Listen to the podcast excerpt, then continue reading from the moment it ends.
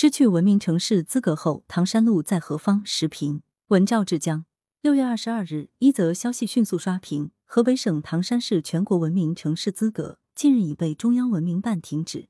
这则消息很短，但引起的舆论轰动效应却很大。以这样的方式被取消全国文明城市资格，唐山创下了一个并不光彩的记录，而这也理应成为当地重建法治文明与社会文明的新起点。全国文明城市。简称文明城市，是指在全面建设小康社会中，市民整体素质和城市文明程度较高的城市。作为体现城市总体文明水准的综合型荣誉称号，全国文明城市是当前中国城市综合性评定中的最高奖项，同时也是全国所有城市品牌中含金量最高、创建难度最大的一个，是最具意义的城市知名品牌。唐山二零一一年入选全国文明城市。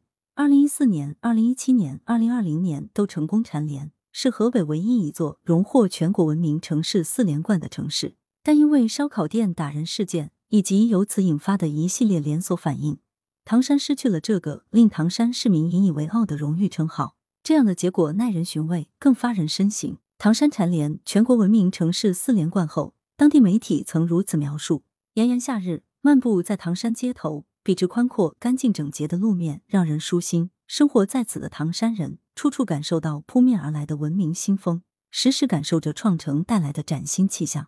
现在看来，对于一座城市来说，比外在的环境文明更重要的是内在的法治文明。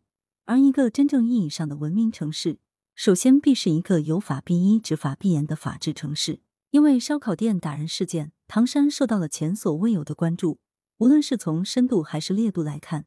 都堪比一九七六年的那场大地震。打人事件之所以引起如此强烈的关注，不是因为暴徒的拳脚落在了大家身上，而是嚣张的歹徒和暴力的犯罪令大家感到恐惧和不安。后续接踵而至的一系列实名举报，更是让人对这座城市的治安状况和法治环境表示忧虑。